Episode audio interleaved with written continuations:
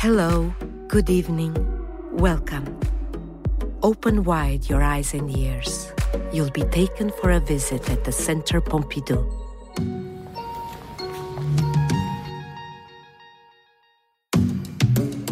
Today, we will be visiting four masterworks of the museum Black Arc by Vasily Kandinsky, New York City by Piet Mondrian, Electric Prisms by Sonia Delaunay, and Tree Large Blue Sponge by Yves Klein.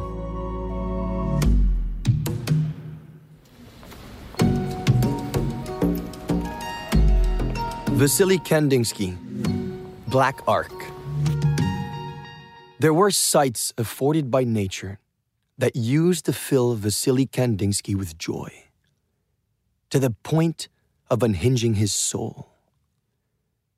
As a Moscovite born in 1866, he used to watch the sun set over the roofs of the Kremlin churches. A singular sight. The sun melts all of Moscow into a single vibrant block like a tuba, powerfully rattling your entire soul. However, this Russian painter deplored that the means procured by painting proved incapable of reproducing this state of ecstasy. As a law student, he had very little time to indulge in his favorite hobby painting. In 1889, he took part in an ethnographic expedition to the northeast of Moscow to study law in the countryside.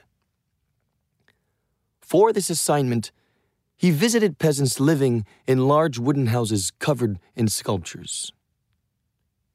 Everything, including the tables, benches, stove, a central feature of a Russian farmer's home, and wardrobes, was painted with thickly drawn, colorful ornament. To which could be added the popular images and the red corner a wall entirely covered in icons. He experienced something unique. These magic homes taught me to move within the picture, to live as if in a picture. A few years later, he dropped out of economic law and enrolled in an art school in Munich. The city had a vibrant art scene, and he met some decisive acquaintances. He founded the Blaue Reiter, Blue Rider Group, with other painters who all expressed themselves using pure, strong, bright colors and lines shaking off the shackles of reality. Kandinsky started researching color as a means of conveying emotion. In his treatise titled concerning the spiritual in art, published in 1911, Kandinsky expounded on his vision of art that its purpose was above all spiritual. Kandinsky wanted to move away from overly fleeting appearance and put together a supreme language to create active, creative works of art capable of reaching and thrilling the soul but he had to set up a whole different system. He produced his picture with a black arc at this turning point when he suddenly veered into abstraction. A lecturer from the Centre Pompidou explains creation of spacetime. The shapes and blocks of colors are not fixed, they are in evolution. The contours are not defined. The three masses do not seem to have the same weight. The matter seems to transfer from one mass to another. At the top left, the red spot seems to be expanding, diluting. It is a living, moving world like tectonic plates. Freed from the descriptive function, color becomes a channel to reach the soul. For Kandinsky, the relationship of color with the soul is based above all in movement. The painting becomes a theater of movement traversed by the spectator. One of the inaugural episodes in his pictorial search was an exhibition where he saw Monet's haystacks. The artist's palette went beyond all my dreams, he says. He sees in the movement towards abstraction a means to finally restore this enchanted vision of the Kremlin sparkling at sunset, in front of which all his being vibrated, and which led him towards an urgency to paint. He then set up a method where he isolated the colors and let them act upon him. His principles are applied through these painting qualities hot and cold, light and darkness. Yellow and blue are the contrasts of proximity and distance. Red is a typically warm color. It acts internally as a very lively, agitated color. With his brush, he gives vibrations and movement to his color. Then it is the infinite range of tones that resonates intensely and brings us back into the subtleties of this abstract world that Kandinsky was inventing in 1912. Kandinsky said, It was the hour of dusk when suddenly I saw a canvas of indescribable beauty and in which the subject is incomprehensible. It was one of my canvases laying against the wall.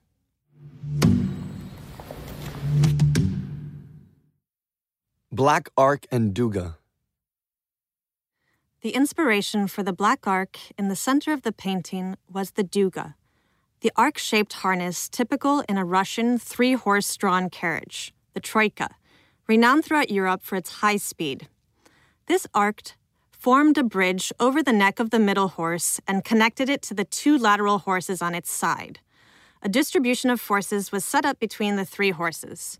The two lateral horses ensured the high speed of the coupling, and the central horse ensured the cohesion and stability of the coupling. The forces generated by the speed of the other two horses converge toward it. The duga is like the keystone of different tensions on both sides. Kandinsky uses his arc shape by adapting it to the painting, since he does not maintain the tension between the three horses, but here between three blocks of color. The black arc refers to the duga in a metaphorical way. All the painter's work of those years was to set up a system of analogies between initial sensations and the painting, reproduced in lines and colors. The other black lines are accents, forces in the composition.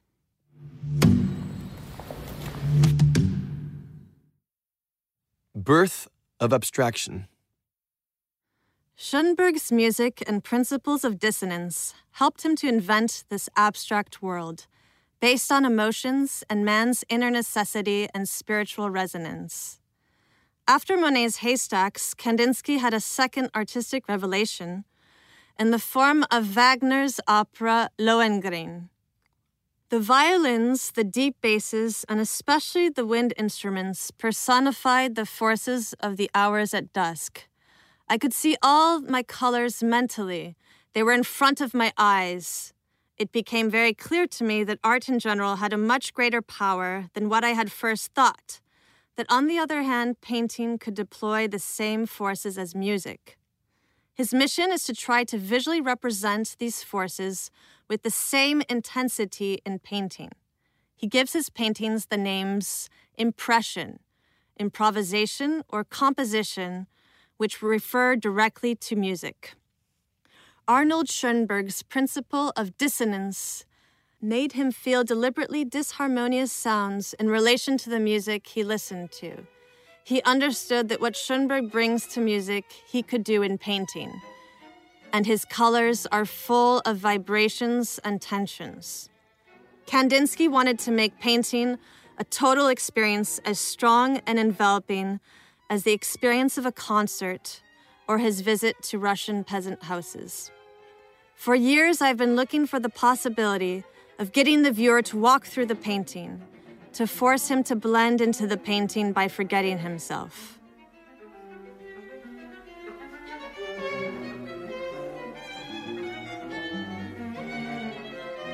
Over the next 32 years, Kandinsky created works with the purpose of taking the onlooker's view into the unknown, hoping to make them as wondrous as those gleaming Kremlin vistas from his youth.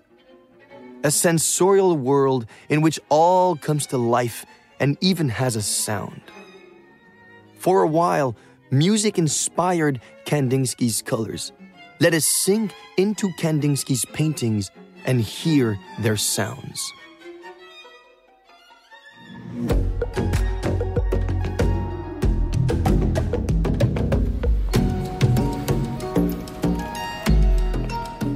Piet Mondrian, New York City.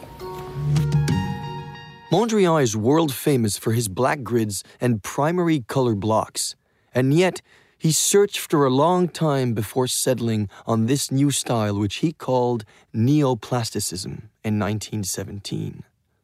He was 45 years old.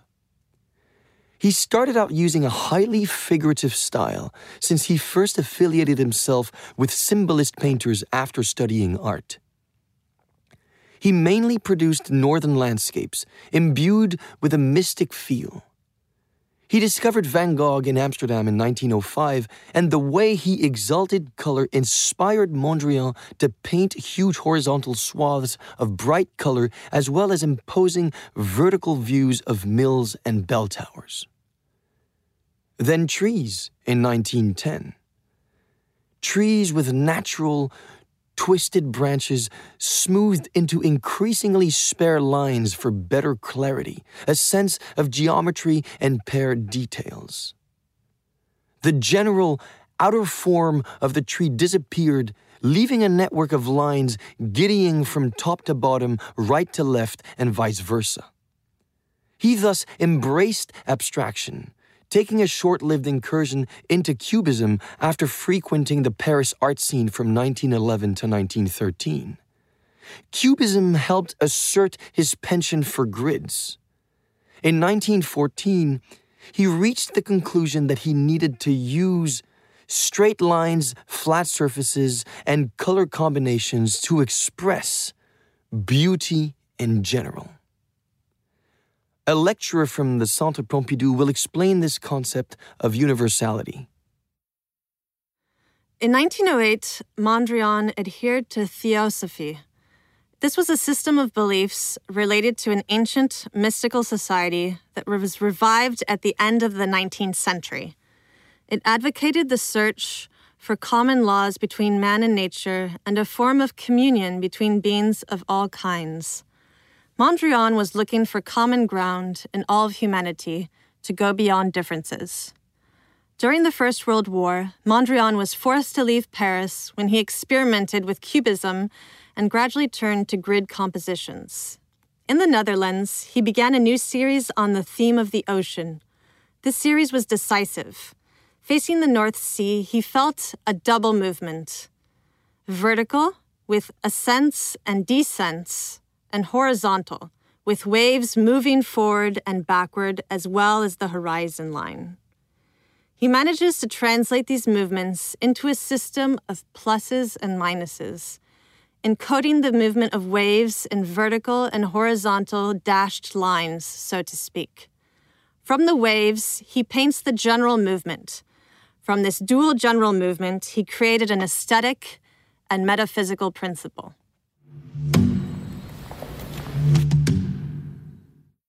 The creation of neoplasticism.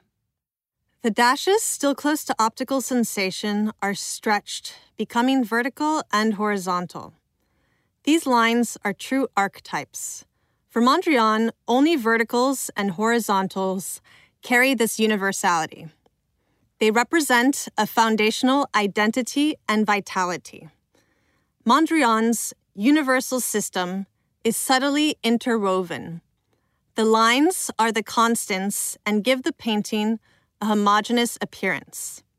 Yet no Mondrian is similar. This is because he introduces blocks of color that disturb, unbalance, and rebalance the grid. The colors in the system act as a variable. It is mainly by their position and their setting in rhythm and harmony that the painting stands out and projects universal beauty. Mondrian conjectured that this neoplastic world would continue in architecture and then in the city. That is why his workshop was organized on the principle of horizontals and verticals in the arrangement of paintings, objects, and furniture. Many people came to visit it from all over Europe and America. New York City.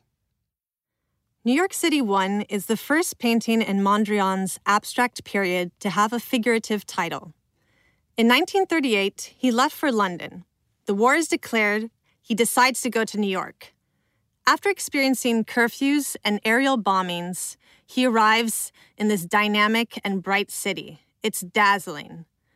The city is in constant movement with intense traffic, illuminated signs, offering a fascinating nightly show. Fernand Léger, who arrived at the same time, said New York was the most colossal spectacle in the world. Mondrian, who loved the rhythm of jazz, discovered the boogie woogie with excitement. New York One's optical structure is colorful, vibrant, and cheerful. It integrates the energy and rhythm of the city and music. The painter's technique also evolved. He used scotch tape that he could move at will.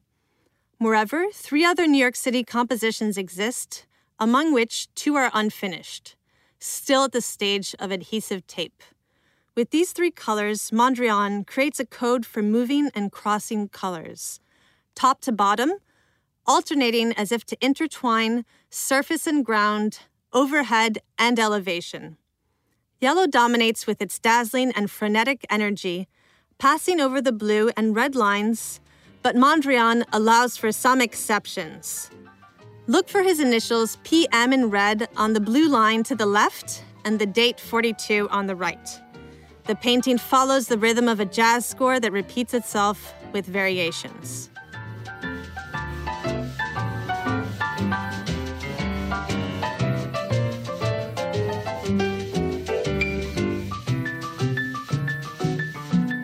Boogie Woogie inspired the title of his last picture, Victory Boogie Woogie, still unfinished when he died in 1944. The music he loved so much inspired an explosion of colorful beats created using a multitude of colored squares. The painting's entire surface comes to life, while the underlying grid appears to literally pulsate.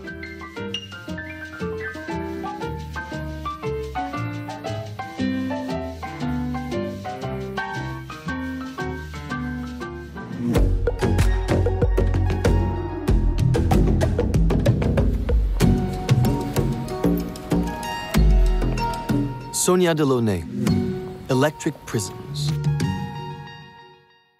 In her autobiography, Sonia Delaunay claimed that she was lucky not to inherit her mother's plaintiveness. Married to a man from a more modest background than herself, her mother used to constantly moan about her domestic chores with three or four children. She grumbled so much that her brother, by then an important lawyer in St. Petersburg, and who was unable to have children with his wife, offered to raise one of them, despite never having seen them. He crossed Russia and Ukraine by train, visited his sister, and got to know his nephews and nieces. Sonia's bubbly personality was such that he surprisingly chose her over her two brothers. This was in 1890, when Sonia was five years old she took her first ever trip by train, a long trek to St. Petersburg, where she was educated like a princess. She traveled often, visiting major art capitals in Europe with her aunt and uncle. In her autobiography, Sonia also recounted that she inherited her father's fighting spirit. To the despair of her adoptive parents, she left in 1906 to paint in Paris where she fell in love with the city and its vibrant art scene. Her adoptive parents pleaded with her to return home, but she ardently wanted to remain. To justify staying, she went as far as to organize a marriage of convenience with a young German gallery owner, Wilhelm Uhde, a great talent spotter. As a homosexual, he too needed to give his family an alibi for staying in Paris the hub to which all artists converged in the early 20th century. Sonia used brightly colored paint from the outset. Greatly influenced by Van Gogh and Gauguin, she aimed to reach further. She discovered the Fauves in 1906, but they were not audacious enough for her taste. If only she knew the scandal they would provoke. She later met the painter Robert Delaunay, the love of her life, who said that Sonia brought the colors of Ukraine into my life. They worked together inventing a new style of painting, which Apollinaire called Orphic Cubism and Robert called simultaneity. She brought color. He theorized their aesthetics. During her childhood in Ukraine, she was struck by the colorful isbas, or chalets, decorated all over with bright colors like the headscarves of peasant women. Sonia claimed all her life that color speaks just like words. Each color has a life of its own. Color was like a mother's milk she was weaned from too soon. Let's think in terms of color as we contemplate the picture she produced at the end of this first major period of artistic research with Robert in 1914 on the eve of World War I. Color is generated by light. If there is no light, there are no colors. From two colored spots, blue and yellow, for example, the colors can be mixed in two ways. Mechanically, on the palette, with the brush, we obtain green. Or optically, in the eye, the two colors can be seen simultaneously by juxtaposing colored brushstrokes, as the post Impressionists experimented.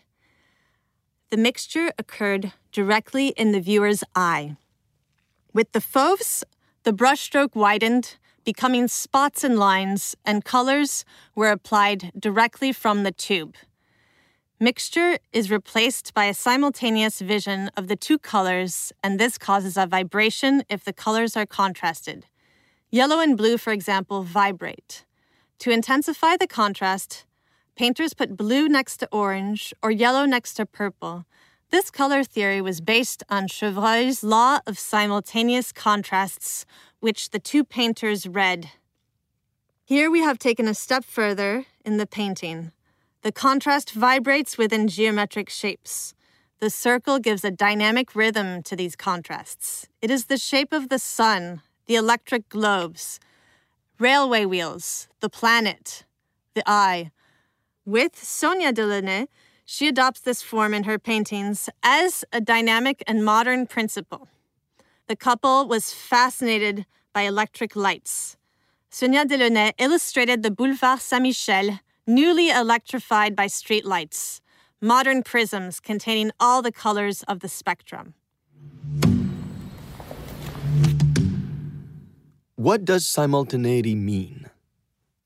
Simultaneity is a principle that nourishes and explains all aspect of Sonia Delaunay's personality, life, and colorful work. For Sonia, applied arts and painting are one and the same. Her Russian origins facilitate this conception of art. She very quickly made clothes, collages, bindings, illustrations at the same time as paintings.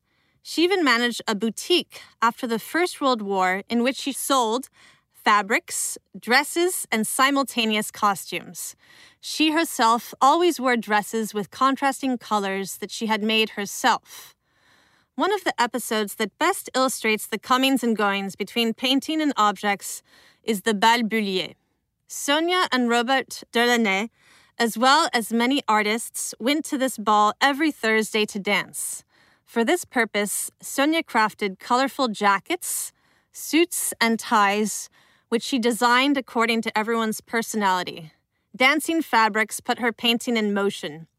Painting and poetry also coexisted on the page in her collaboration with Blaise Cendrars, a poet and traveler, for whom she illustrated his poem La prose du Transsibérien. Simultaneity is also a principle of modernity. The speed of the New World and electricity accelerated the pace of everyday life. Suddenly, one had the feeling that you could be in two places simultaneously. Sonia Delaunay was the inventor of a modern lifestyle and embodied the avant garde in her person and environment. Within the picture, a box evokes the Trans Siberian. Here we have a painting that our gaze embraces in a single glance, moving like a silk gauze. Movement is everywhere, in contrasts, in circles, in syncopated and concentric rhythms. Even the square format of the canvas in which the circle can be inscribed is an invitation to rotational movement. Color is sufficient on its own, it takes us far away into an imaginary world, the world of color, the world of abstraction. All this is contemporary with the work of the avant garde in Germany around the figure of Vasily Kandinsky. Sonia Delaunay is German speaking. She and Robert Delaunay are open to the latest research on abstraction. They create paintings of pure color where everything resonates and attracts. They also integrated sound in their artistic research. In Cendrars' poem, words create sounds that respond to one another. This community of European artists that circulated between Paris, Munich, Berlin and Moscow was brutally mowed down by the war and its trenches in 1914.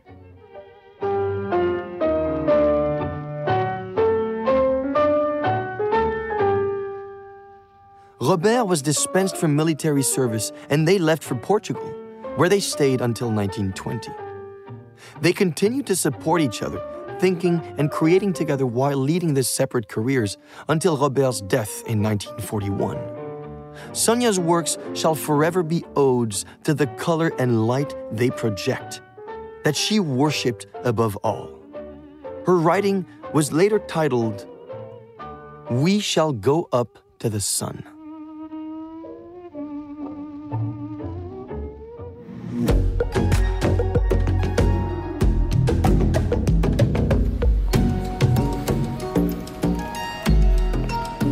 Yves Klein, Tree large blue sponge. My works are but the ashes of my art. If we are to believe the words of Yves Klein, contemplating one of his works means that part of the work we are looking at escapes us. These works contain more than what they show.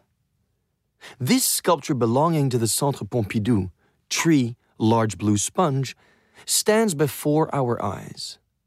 But what was the long process that produced it? An entire life's worth of process, given that the work has been dated the year the artist died. Klein died at the age of 34, and he created works from 1954 to 1962. For eight years, he shaped an artistic world brimming with poetry, mysticism, and utopia.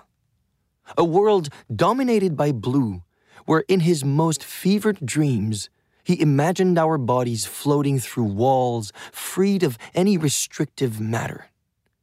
He chose blue for its initial reference to immense, infinite elements in nature, sky, and ocean as well as immaterial matter, air and water. Looking beyond this symbolism, Klein chose an exotic blue bordering on mauve, at once dark yet luminous, hot yet cold. Imbued with this blue, the large blue sponge becomes a surrealist planet. The runoff paint falling to a puddle on the floor, later to become the tree trunk, serves as a reminder of when the work was created, the point when the artist dipped the sponge into the paint, then pulled it out. Klein's sculpture is held in place by the paint. This is quite the paradox. Klein's Ashes of My Art also refers to the many milestones in those eight intense years of creation during which his life and works formed a single whole almost all of his works have been integrated into performances or are the outcome of a performance, such as the women's footprints on canvas produced in public. For Klein, life and art were intertwined. This is why his works use the great elements underpinning life itself. Aquatic, We can see it here with the runoff paint and marine nature of the sponge, earthly with the pigments, which he liked to keep powdery, fire used for a series of works, and air loaded with artistic sensibility. The tree, like humans, is a living being drawing its resources from these four elements, swallowing them up, letting them circulate inside, then expelling them. It is at the center of major flows and reactivates them. Here, the tree appears to function upside down, with sap that runs down and foliage plunging into the sea. But in Klein's works, major phenomena in nature are reinterpreted in the artist's personal mythology, which starts out with a void. Yves Klein, whose parents were painters, was familiar with the art world at an early age. However, he turned to judo training and reached a very high level after a stay in Japan in 1952. This practice, linked to Buddhism, trained him in self control. At the same time, Yves Klein adhered to the esoteric order of the Rosicrucians, which allowed him to glimpse the power of imagination and the knowledge of the immaterial. He organized his first solo exhibition in 1955 where he displayed monochromes of different colors. A monochrome painting is a canvas covered with a single color. The first copies he made were intended for decorating his judo training rooms or for decorating Rosicrucian cult objects. They are uniformly orange, green, purple, white, or yellow. They vary according to different sizes and formats. Why reduce painting to a single color? This reduction gave Yves Klein the means to achieve what he called pure sensitivity. It makes us fully enter into a single color without the need for psychological explanations. In 1958, he organized the exhibition Le Vide at the Galerie Iris Clert. From the outside, the blue painted windows showed only blue. On the night of the opening, the Republican Guard in full presidential dress stood on either side of the entrance. A blue cocktail was served. Klein painted the inside of the room white in order to purify the exhibition space from previous exhibitions and to temporarily transform the space into his studio. On the outside, tangible and visible from the street, was the color blue, and on the inside, the white space was charged with his artistic sensibility. This is what Yves Klein called the immaterialization of blue. The saturated emptiness is found in this work, The Tree, Great Blue Sponge. To make the blue paint enter the sponge, you have to empty all the water. Little by little, the paint will occupy all the air present in this material. It invades everything uniformly, respecting the relief and hollows of the sponge. Klein would say that it's saturated with pure pictorial sensitivity. Immaterial. This sponge was made from the IKB, International Klein Blue, for which Klein filed a patent in 1960.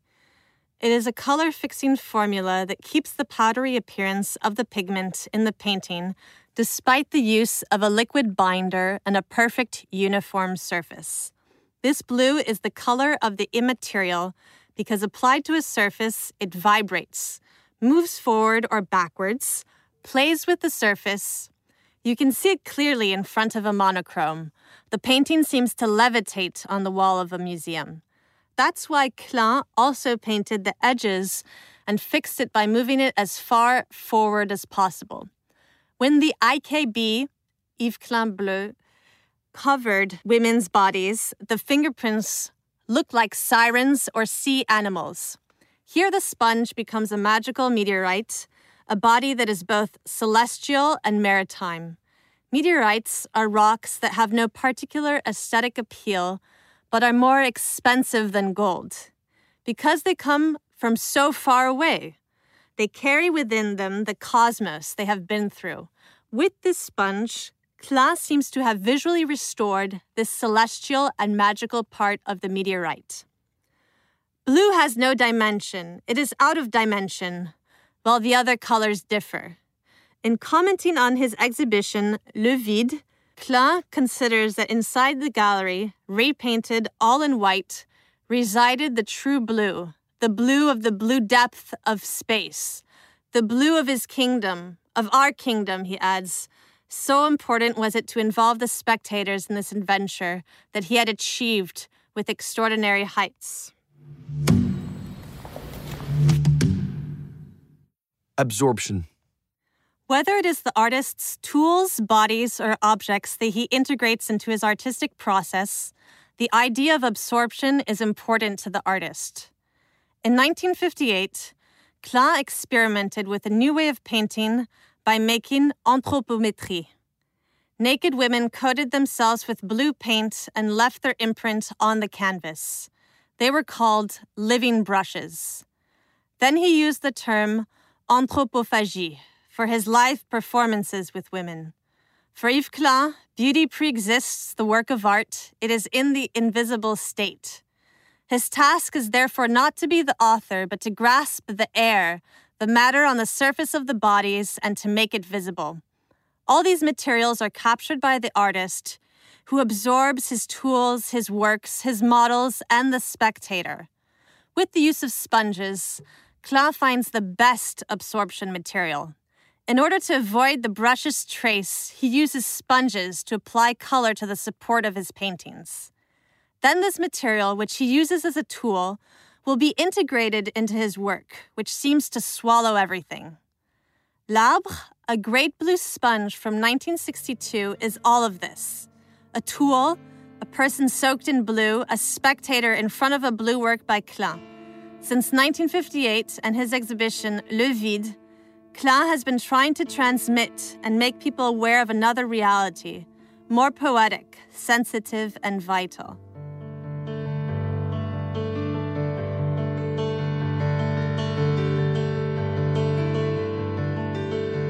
Klein died a brutal death aged 34. His mythology did not explain this brutal ending as if his ongoing exaltation finally carried him off into this blue world he loved so much. Or as if his own material envelope could but dissolve into immaterialism, yet again adding fuel to the mystery surrounding this unique artist. It was a Center Pompidou podcast. You can find all our podcasts on the Center Pompidou website, its listening platforms, and social networks. See you soon with the next podcast.